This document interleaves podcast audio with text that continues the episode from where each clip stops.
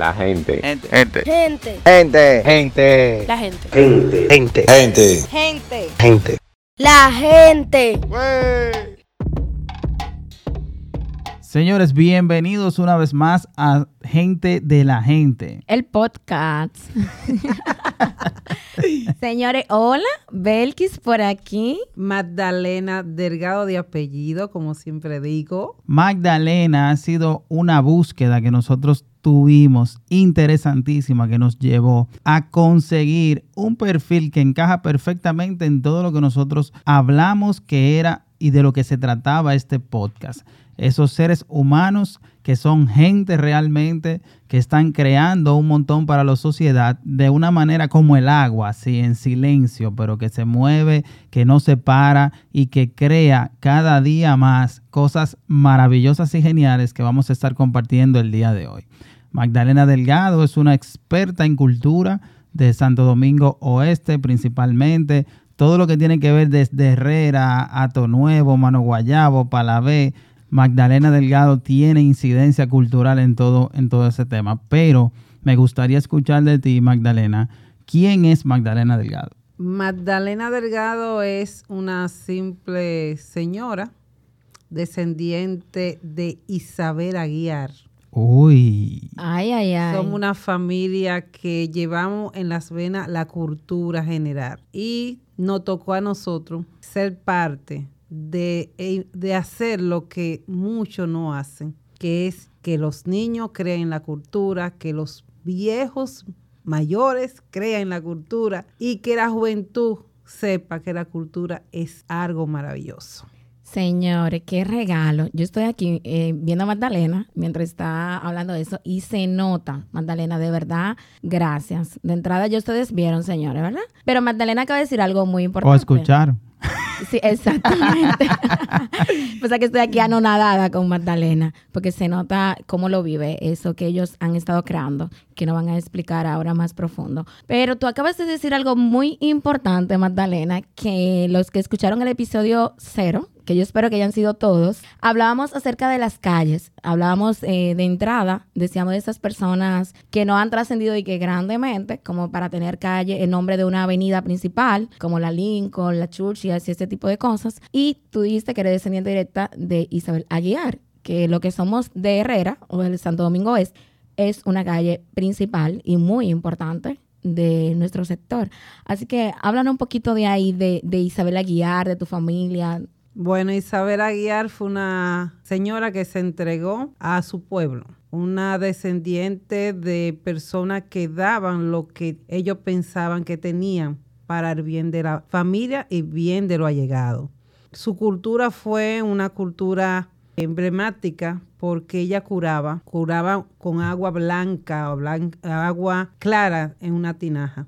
Y venían muchas personas de distintos sitios simplemente porque creía en ella. Ella le hacía un rito de, de oración a Dios y con eso se conformaban.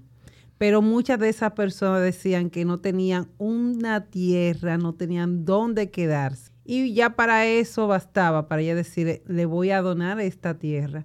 Y así la gente fue inmigrando hacia lo que es Herrera y por eso Herrera tiene de distintas clases de personas, vienen del norte, del sur, y somos un pueblo agradecido por distintas ramas de distintos pueblos. O sea que Magdalena acaba de decir el hecho de por qué la avenida principal de esa comunidad lleva el nombre de Isabel Aguiar, porque era propietaria de la mayoría de los terrenos y a, a, personas así, de manera incluso sin conocerlos, le donaba o le cedía espacios para que vivieran. O sea que eso es súper poderoso. Inclusive la, la, iglesia Espíritu Santo es donado por Isabel Aguiar. Quizá muchos no conocen que allá hay un, un cementerio y es donado por Isabel Aguiar. Yo no sabía. Bueno, Herrera es una comunidad muy potente en el sentido de que cuando tú lo piensas, es un sector que tiene una zona industrial, o sea, que nace con una zona industrial Estamos hablando de un sector que tiene un aeropuerto. o sea, no, todo el mundo, no todos los sectores tienen como esas características del el aeropuerto de Herrera. Hay un hospital de Herrera que, aunque se llama Marcelino Vélez, eh, se conoce como el hospital de Herrera. Pero en esa misma franja de la Isabel Aguilar, como que tú lo encuentras todo. Y ahí mismo hay, como Magdalena lo menciona, un, un cementerio. Y eso es bien, también extraño. Hoy día, sobre todo por el tema urbano, tú encontrar como que un cementerio dentro de un sector. Son como pocos los sectores que tienen un cementerio dentro, como Villa Juana, Cristo Rey, así, son, son muy pocos los que lo tienen. Y saber que fue todo ese terreno donado por la misma Isabel Aguilar es como que algo, un dato muy importante. Y no solamente fue el cementerio, la primera escuela primaria de allá, que es Cristobalina Batista, ese terreno fue donado para eh, de ella para dar eh, estudio a los niños que no tenían dónde estudiar. Wow, yo estoy, señores, mm. de verdad que es una avenida que toda la vida, toda mi vida ha sido alrededor de esa avenida. La transcurro mucho, diariamente, y no sabía de verdad que no sabía. Así que gracias, Magdalena, por esa información. Mira cómo una cosa conecta a la otra, porque no teníamos idea. Yo personalmente no tenía idea de, de, tus raíces que venían de ahí, porque justamente o coincidencialmente en el podcast pasado hablábamos de esas personas que han trascendido, que luego se le han puesto nombre de calles o avenida, y mira el ejemplo aquí. Ah, sí, mi Isabel Aguiar tiene su historia. Y más de lo que yo he contado porque si nos ponemos a sentarnos, tiene muchas claro. que realmente muchos jóvenes no saben. Interesante, porque mira, la parte mística, wow, impactante y como que tú te quedas, te envuelve el tema de que cura con el agua. Según lo que también he escuchado fuera de aquí, es que tenía como ese, ese don de la curación, el don de la fe y todo esto y por eso pues muchas personas siempre andaban buscándola o andaban buscando. O sea, es como que de estos personajes que llegan hasta un punto místico y eso es súper interesante y entiendo que no se ha discutido lo suficiente ese personaje. O sea, esto es una gran oportunidad para acercarnos un poco a un personaje histórico de, de esa contundencia que bautiza una avenida tan importante de, Santo Domingo en general. Sí, tiene, Herrera lo tiene todo en ese tema de que en esa avenida hay tiendas, hospitales, funeraria, eh, hay de todo, realmente. Hay de todo un poco. Magdalena, síguenos contando. Cuéntame cómo fue que tú te involucraste. ¿Cómo fueron los primeros pasos de Magdalena en la cultura? Bueno, mis primeros pasos son desde pequeña. Nosotros nos involucramos junto con mi padre y la familia en lo que era las fiestas patronales del Espíritu Santo, junto con la iglesia que está en la misma Isabel Aguiar. Hacíamos lo que es reinado, batumbalé, las niñas se interesaban con participar constantemente y hacíamos lo que es un reinado para elaborar y participar en lo que es el desfile. Anteriormente se hacía un desfile desde el 9 hasta el 12, con palo, o sea, tocadera de palo, la gente se vestía de blanco, la Isabel Aguiar entera le ponían lo que era la bandera dominicana, un símbolo de respeto hacia la patria. Magdalena, pero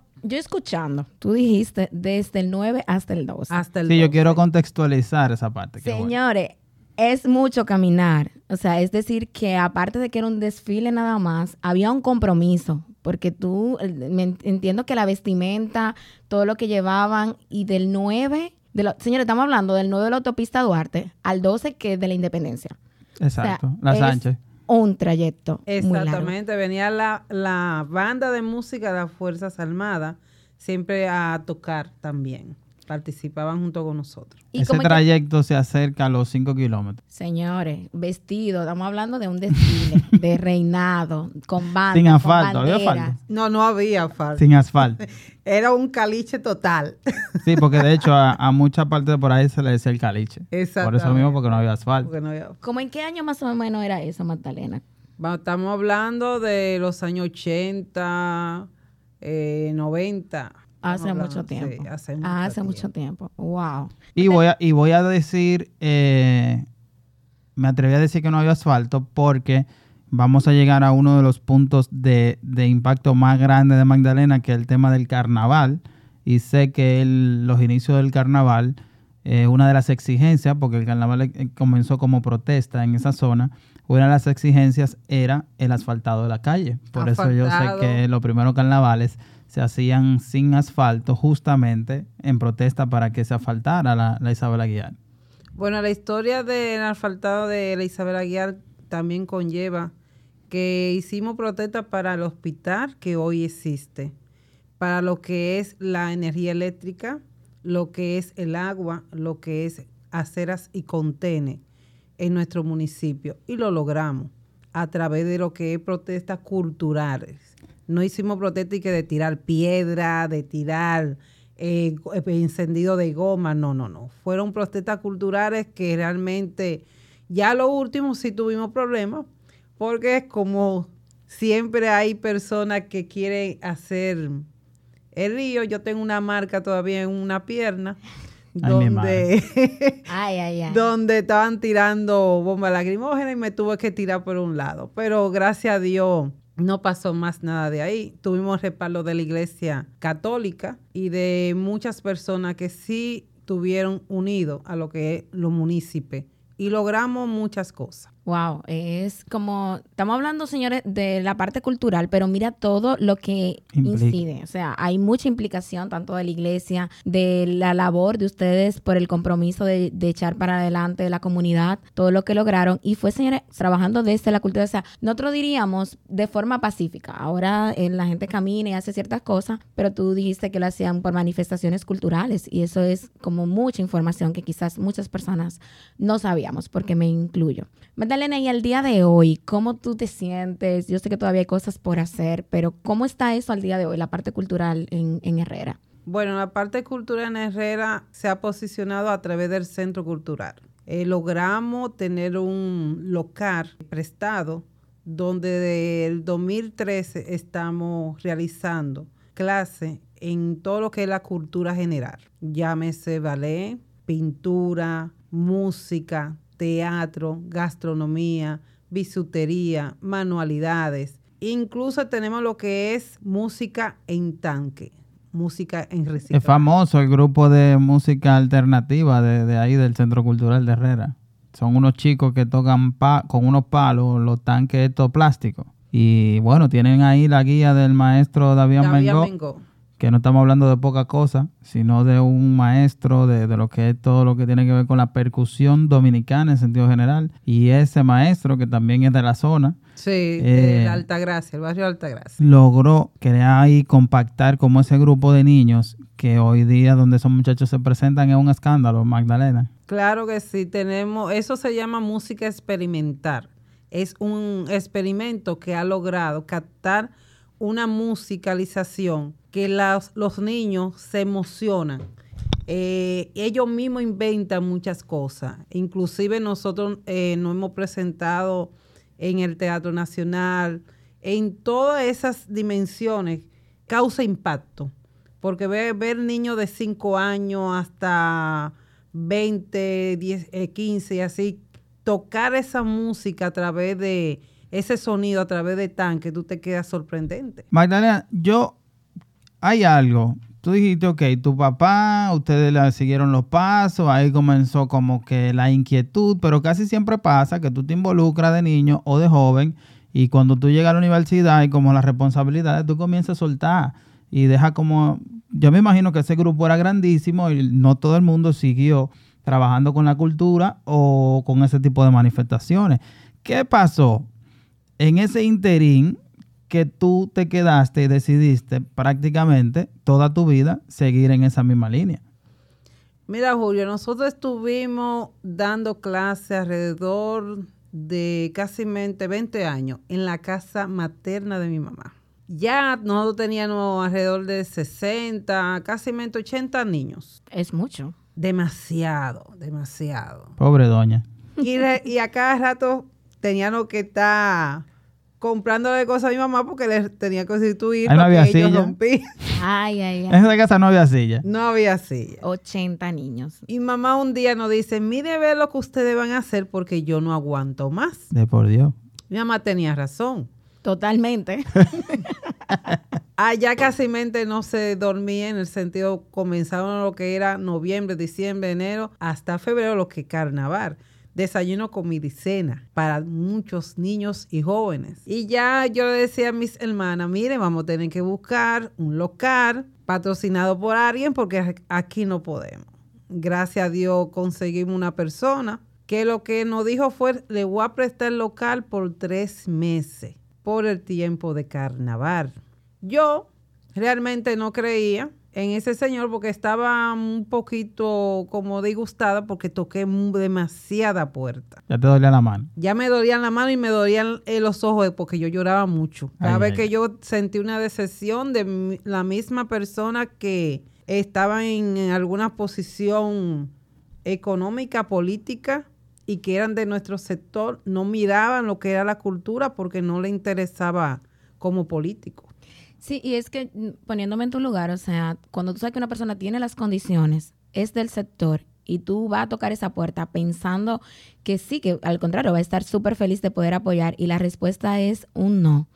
O sea, No es fácil. no es fácil, realmente, Magdalena. Entonces tú seguías tocando puerta y cuando por fin este señor te dice que sí, Yo le dije a mis hermanas, eh, me llamaron para que fuera a buscar la llave. Yo le un- dije a una de mis hermanas, ve tú a buscar la llave porque realmente no sé dónde. Tú no lo creías todavía. No lo creía, no, Julio. Él me dijo frente al Banco de Reserva y saber a guiar. ¿Tú crees que yo te voy a decir que yo olvidé que había un local ahí? Para mí no existía. Y yo, ¿y a dónde es? De que él se está inventando un local que ahí no está. Él- exactamente. hay lo que hay en la escuela. Para mí es burlándose de mí. Entonces, cuando mi hermana fue a buscar la llave, abre, fue con mi, la hija mía más pequeña, mira el local, estaba completamente, cuando un local tiene más de 20 años cerrado, ya tú te imaginas, nosotros sacábamos el, el polvo con pala. Wow. Cuando ella me llama y me dice, ven para acá para que tú veas qué grande este local, esto por aquí, yo, mentira. Ay, ay, ay, ay. Dice ella, lo único que tenemos que fajarnos para limpiarlo y pintarlo. Bueno, comenzamos a pedir pintura, a sacar basura. Para no cansarte de- de- del cuento, eh, logramos la expectativa. Comenzamos con 50 niños y han Sabroso. transcurrido más de dos mil y pico de niños jóvenes por ese centro. Wow. Wow. Son 11 años, según conté lo que dijiste, 2013, ¿verdad? Sí, O sea que son 11 años y sí sé que ustedes cada final de año hacen una muestra de resultados. exactamente. Casi siempre lo hacen en el Narciso. Sí, en el Narciso González, porque lamentablemente en nuestro municipio no tenemos una condición para un centro para nosotros presentar a los niños. Para nosotros presentar a los niños, esos niños que nosotros tenemos de escasos recursos, eh, son estrellas. Y nosotros lo tratamos como estrella. Tienen que tener su camerino, tienen que tener agua, tienen que tener todas las condiciones para nosotros ponerlo a ellos y presentarse, porque son artistas. Son artistas que le gusta lo que hacen. Y, y mira, eh, aparte de la, de la parte de artista que tú mencionas, señores, estamos hablando de niños que vienen de diferentes estratos sociales, porque el local yo sé que está bien ubicado, porque está en Isabel Aguiar, céntrico, frente a un- al banco de reservas que está ahí, y al lado de una escuela, pero hay niños que vienen de allá atrás, porque no tienen los padres las facilidades de llevarlo a otro lugar, de pagar lo que cuesta, señores, que cuesta. Tener un niño, una disciplina más del área cultural, de baile, de tocar algún instrumento o algo, señores, cuesta. Aparte de que muchas veces los padres no tienen el tiempo y ustedes, sin embargo, están en el, cerquita. Y algunos vienen quizá de, de muy lejos caminando, porque Herrera tiene mucha parte trasera, por así decirlo, que se llega por callejones, por calles, y los niños tienen acceso a llegar por la parte trasera, no necesariamente por la Isabel Aguiar, pero tienen facilidades de llegar al centro. ¿Cómo ustedes hacen eh, las inscripciones? ¿Cómo es el proceso? ¿Qué tiene que hacer un niño para llegar al centro cultural o los padres más bien? Bueno, los padres eh, cuando van a inscribir a sus niños eh, tienen que llevar dos fotografías dos por dos, la fotocopia del padre o tutor, eh, una fotocopia del acta de nacimiento y llenar un formulario. En ese formulario se compromete a que su niño tiene que usar la disciplina para aprender, no para ir a jugar. Allá no, sí, allá no aceptamos celulares, que los niños estén, porque tienen que dialogar, tienen que tener amigos. Allá no aceptamos que un niño se siente simplemente a, a ocupar su mente con un celular. Magdalena, y todo esto que tú has hecho, ¿quiénes te han apoyado? ¿Quiénes se han mantenido contigo? ¿Quién tú dices, mira, si no hubiese sido porque, bueno, sabemos que la casa materna tuya fue los primeros inicios, así que tu familia estaba contigo en apoyo, porque 80 niños en una casa, nada más de pensarle como que es mucho. ¿Quiénes son esas personas que tú entiendes que has- en- han estado contigo siempre ahí cerquita para que esto pueda ser una realidad al día de hoy? Bueno, aparte de mi familia, tenemos muchos amigos. Eh, ahora mismo el local tenemos, como dijo Julio, 11 años por el... Los tres meses, ¿verdad? De tres meses. Eso yo te iba a preguntar, te la tengo Los por tres esta meses, pregunta. los ¿Cómo tres meses se convirtieron en 11 años. Exactamente, porque mencionaste al principio, lo prestaron por tres meses. Yo estoy diciendo, pero es el mismo local donde están todavía al día de hoy. Así que luego, sí, déjanos saber cómo pasó eso. Bueno, cuando se terminó lo que era la, la actividad de carnaval, mi hermana, una de mis hermanas me dice, pero Magdalena, lo que nosotros hacemos en la casa, lo podemos pasar para ese local. Yo le dije, no, porque el señor nos prestó este local por tres meses, dice ella, pero si nosotros le hacemos la propuesta, él quizá le va a gustar. Bueno, yo hablé con él, el diputado Luis Sánchez, nosotras en ese tiempo éramos peledeístas y él PRMista, él del PRD. Ya tú sabes. Y hubo una discordia Sabroso. porque la gente no quería que él le cediera ese espacio a unas peledeístas. Pero, perdón, pa- para eh, encajar ahí, en ese momento ya él estaba eh, ahí como diputado. Exactamente. Entonces nosotros le hicimos la propuesta y él nos dijo, está bien, no hay problema, vamos a, a chequear, dependiendo de cómo yo vea que ustedes estén trabajando con los niños y jóvenes, yo le dejo el, el local. Y hasta el sol de hoy. Qué bueno. Entonces, lo que escucho, porque ahí con el tema de los tres meses, la pregunta que te había hecho anteriormente, pero noto que dentro de esas personas que han estado en apoyo para ti está tu hermana, entonces. Somos tres Sus hermanas. hermanas. Ah, ok. Mi tres, eh, mis dos hermanas y dos hijas que tengo. Un sistema de apoyo increíble. Ahí está la familia entera La involucrada. familia entera de involucrada. arriba, porque ella, la mamá, aparte de que la aguantó, ¿verdad? Durante todo ese tiempo, es como que la principal patrocinadora de todo ese proyecto cultural, ¿verdad? Exactamente. Ahora, Magdalena, hemos mencionado por arribita el tema carnaval. Yo sé que es un tema bien complejo, lo conozco. Tengo la, la o sea, no soy testigo de, de- del otro lado de la calle, sino que estoy muy de cerca. No, porque yo te involucré. Magdalena me metió en el carnaval de Herrera con un boche. Tan sencillo como, ¿y tú qué estás haciendo? Yo fui a quejarme, no cumpliendo con nuestra filosofía en la gente de ser acción ante la queja. Yo fui a quejarme de que el carnaval, fui a grabarlo con unos amigos documentaristas y vi como que estaba medio flojo. Y cuando vi que decía dirección de carnaval en una, en una pared, entré a, a quejarme. Y dije, ven acá, pero el carnaval de aquí se está cayendo, ¿qué es lo que pasa?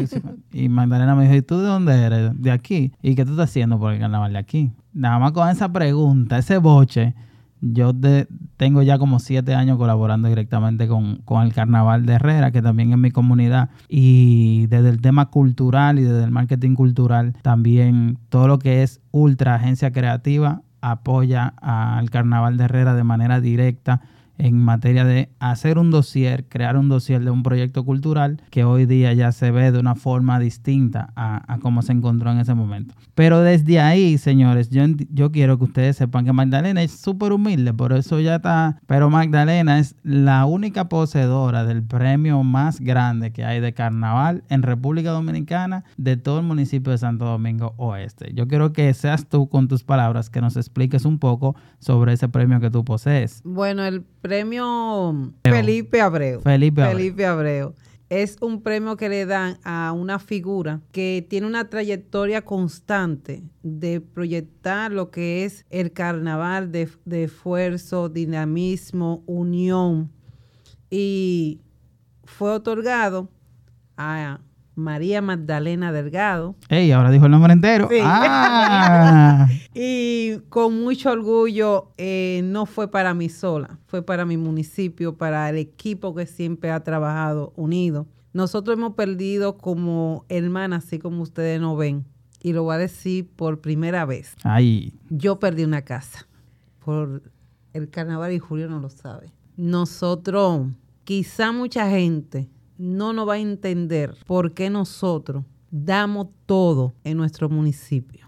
Quizá mis hijas hoy están y no vayan a estar mañana, pero hay jóvenes que sí le puede interesar el bienestar cultural de nuestro municipio. Claro. Nosotros desarrollamos algo, es con de corazón. lo que hacen mis hermanas, lo que hacen mis hijas. Que alguna vez yo digo, concho, yo tengo que soltar a mis hijas porque son esclavas de lo que yo soy, pero a ella le gusta también. Es un legado, un legado. Es un legado. Mi nieta también. Ya hay cuatro generaciones. Hay cuatro generaciones que me siento orgulloso porque tengo dos príncipes que son músicos. Tengo una bailarina clásica que es un orgullo para mí. La vi en Cascanueces. En Cacanueces, Hasta un ahí llegó orgullo. Nosotros hemos entregado y quizás no tenemos nada y quizás tú me veas un día en un motor, porque ese me... y diga, pero mira esa directora de cultura en un motor. Es porque nosotros hemos entregado hasta el alma en esos niños y jóvenes. Y esa será nuestra herencia. Y mira, ya lo mencionó así también por arribita, pero Magdalena es actualmente la directora de cultura de lo que es el Ayuntamiento de Santo Domingo Oeste. O sea que también a nivel cultural es como que el espacio gubernamental mayor al que se puede aspirar en ese sentido.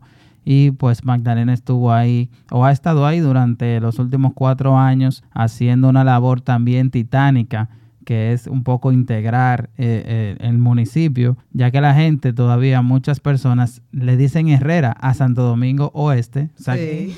porque es súper joven, también hay que tenerlo en cuenta de que es a partir del 2002 que se convierte en un municipio cuando se divide la capital, pero sí Herrera, Mano Guayabo, Nuevo, Parabé, como lo dije al inicio, son parte de todo lo que es el municipio de Santo Domingo Oeste y Magdalena está al frente de todo el tema cultural en esa zona tan rica en cultura, porque hay que decirlo, Mano Guayabo, si las personas se acercan a las ruinas de Palavea, en Gombe, son ruinas eh, de la época colonial con una alta historia cultural y ahí pues también Magdalena ha tenido mucho que ver con el desarrollo de todo ese tema. Wow, es que yo misma, señores, y yo soy bien cercana a la zona, estoy así enterándome de muchas cosas ahora. Claro. Y yo ahorita estaba hablando con Magdalena, pero qué eminencia, o sea, de verdad, qué privilegio y ver una persona con el compromiso que tú tienes. Mis hijos están pequeños, lo de Julio también, y nosotros eh, saber que cerca de nosotros hay niños que también, aparte de los hijos nuestros, pueden tener acceso a eso, señores, que es considerado o era considerado un lujo. Y en una clase social, vamos a decir,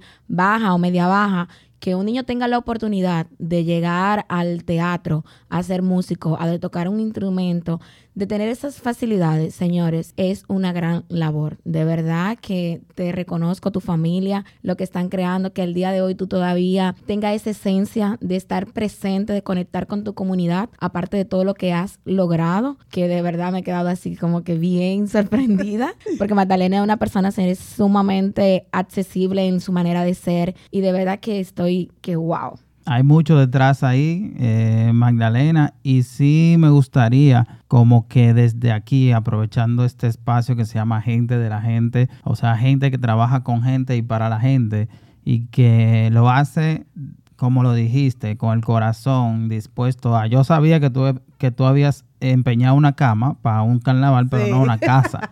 Por Sí. eso, Y lo por de la eso me impacté. Nosotros, eh, bueno, nosotros tenemos una comparsa y esa vez Di el nombre de tu comparsa, Magdalena. los Feni de Herrera, Ah, una comparsa popular muy y famosa. y famosa, una comparsa familiar como quien dice, porque todo el que entra ahí es familia. Los muchachos lo tenemos de pequeño, la mayoría, y se han quedado con nosotros y trabajan porque nosotros lo enseñamos a trabajar. No hay que vamos a comprar esto, no, no.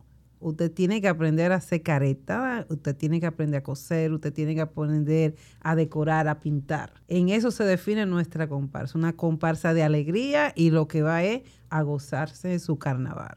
¿Y cómo ¿Y- se dio lo de la empeñar cama? la cama? Ah, lo de la cama. No me deje la cama afuera. Resulta a ser el caso que mi cama es una cama centenaria en caoba. Oh, ay, una ca- no es cualquier No cama. cualquier cama. no es Una cualquier cama esa cuando yo tenía 15 años más o menos, entonces ya yo, ya mi papá me había comprado otra cama.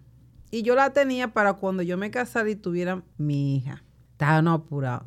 El Ministerio de Cultura nos llamó que necesitaba que los FENI de Herrera se presentaran. En 15 días nosotros tuvimos que hacer la ropa porque no teníamos dinero para nada. Y dice la hermana a mí, ¿qué vamos a hacer? Y yo, nada, vende mi cama.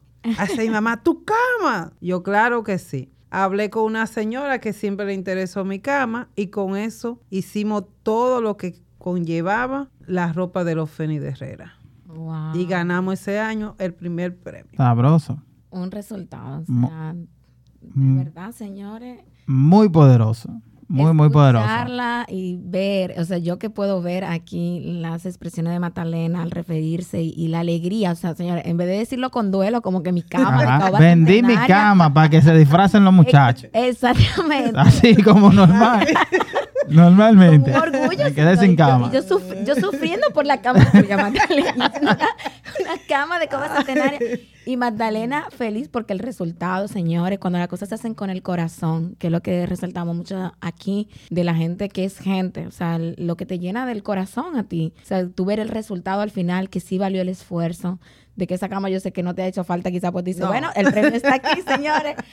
De verdad que ha sido un camino muy bien recorrido porque el día de hoy Herrera hace la diferencia donde llega, con su carnaval, con las chicas que se presentan, que yo sé que hacen ciertas presentaciones tanto de ballet como de música, como cuántas veces al año hacen presentaciones, cómo surge, si los invitan o La ustedes gente no se paran. Nosotros no nos paramos de, de presentaciones. Precisamente este fin de semana estuvieron parte de las niñas en un sector que se llama Colina Rounds, en Mano Guayabo, creo que, o en Palabé. Eso es bien lejos, Oh, señores, Mano Guayabo, pero Mano Guayabo ya casi está terminado. Es en Exactamente. Caballona. Exactamente. En, en una presentación en diciembre tuvieron en el Centro Cultural Narciso González y en el Teatro Nacional. También los niños de, de Tanque estuvieron lo que fue en el Museo Moderno, no sé si tú lo viste, en el. Museo Moderno. Y así sucesivamente, es un constante, es una constante presentación porque es que llaman.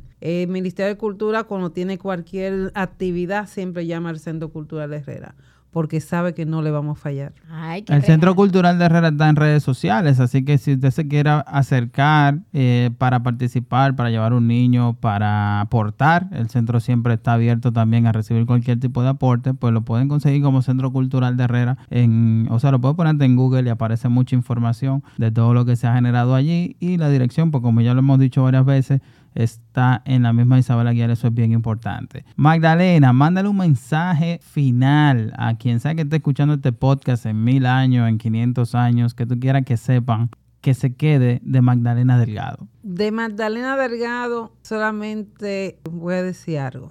Hay que querer lo que uno hace y entregarse para nosotros sentirnos satisfechos. El dinero no es todo. La vocación de dar, recibir realmente es el amor hacia lo que nosotros hacemos. Cuando un niño me ve en la calle y me dice, profe, ¿usted se acuerda de mí? Que yo lo veo que tengo que subir la cabeza. Para mí es un orgullo, porque es un ejemplo que nosotros damos. Tanto mi familia como la generación que estamos ahora mismo trabajando cultural y también con amor y pasión. No todo está perdido. Logremos o no logremos, hay que entregarse a trabajar por nuestros sectores. Wow, poderosísima. Y la pregunta más importante de la tarde antes de irnos, o de la hora que sea que estés escuchando esto, es, Magdalena, ¿tú eres de los de que beben café o de los que beben té? Yo bebo té. Señores, yo le voy a decir eh, esa pregunta. Julio y yo en el episodio anterior no hablamos de café para nada. Y nosotros entendíamos como que faltaba esa parte. Porque Claro. si algo que nos identifica a Julio y a mí, y desde que nos juntamos donde quiera que lleguemos, señores, es el café. Y nosotros nos sentíamos mal porque en el episodio pasado nos presentamos, hablamos un poquito de nosotros Y no mencionamos. y no mencionamos el café. Entonces, ya que Magdalena es team té, Magdalena, ¿pero qué té? Porque el, el café nosotros sabemos lo que tiene. Lo que so- tomamos café sabemos como que el café tiene un montón de cosas, eh, principalmente... eh, No, y lo que vamos por nivel de catadores, ya. Exactamente. Cuidado. A nivel energético, pero un té, ¿cuál es ese té que tú De usas? sobre, el el más té. rápido. No es que yo no bebo té Que se hace huyendo. instantáneo como hacen ustedes. Ay, ¿Y No. cuál es? Explícame en, mi- eso. en el patio de la casa de mi madre hay Ay. de toda clase de mata para té. Tenemos mata de guayaba, una mata que le dicen mata de menta, una mata que le dicen de, guanábana y así sucesivamente. Esa clase de hoja, tú la lavas bien, la echa a hervir y cuando tú la cuelas, ahí está tu té. El real té. Pero la pregunta es, Magdalena, y bueno, la gente que escucha el podcast, muchos son conocidos. eh, lo que no sabemos mucho de cocina, que, el, señores, en el Centro Cultural dan clase de gastronomía. Gastronomía. ¿eh? Ay, Ya ay, yo ay. investigué. Ya Ella va a aprender a hacer arroz. Arroz con habichuela.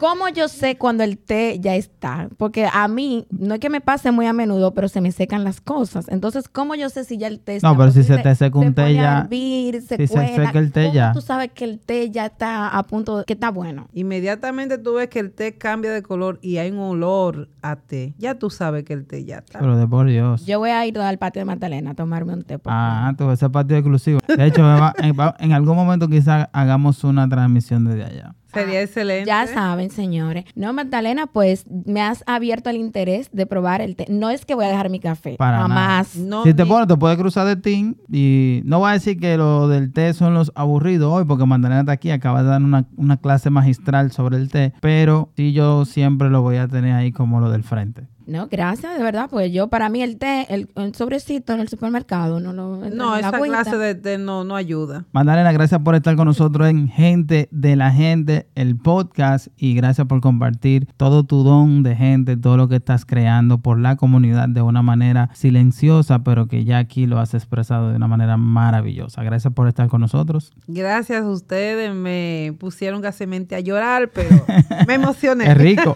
Gracias, bueno, Magdalena, bueno. por abrir tu corazón, por conectar con tu historia, con tu esencia. Nosotros aquí te vemos en ti, en tus palabras, cómo tú has vivido este camino, cómo te llena de satisfacción. Y de verdad que definitivamente tú eres gente de la gente. Gracias, gracias. Bye bye. Bye.